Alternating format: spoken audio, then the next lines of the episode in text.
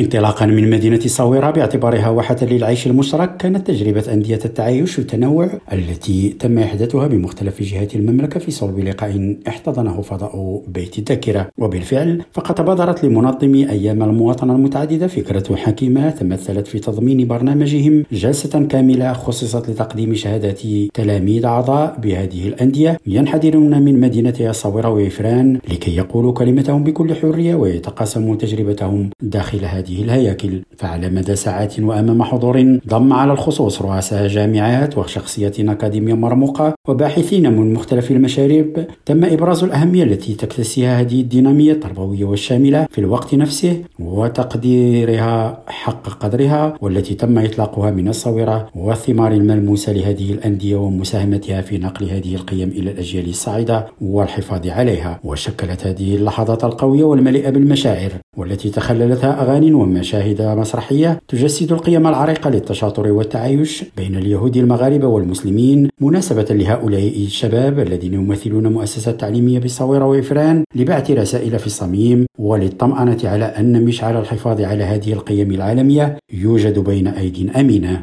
محمد كورسي ريم راديو مراكش.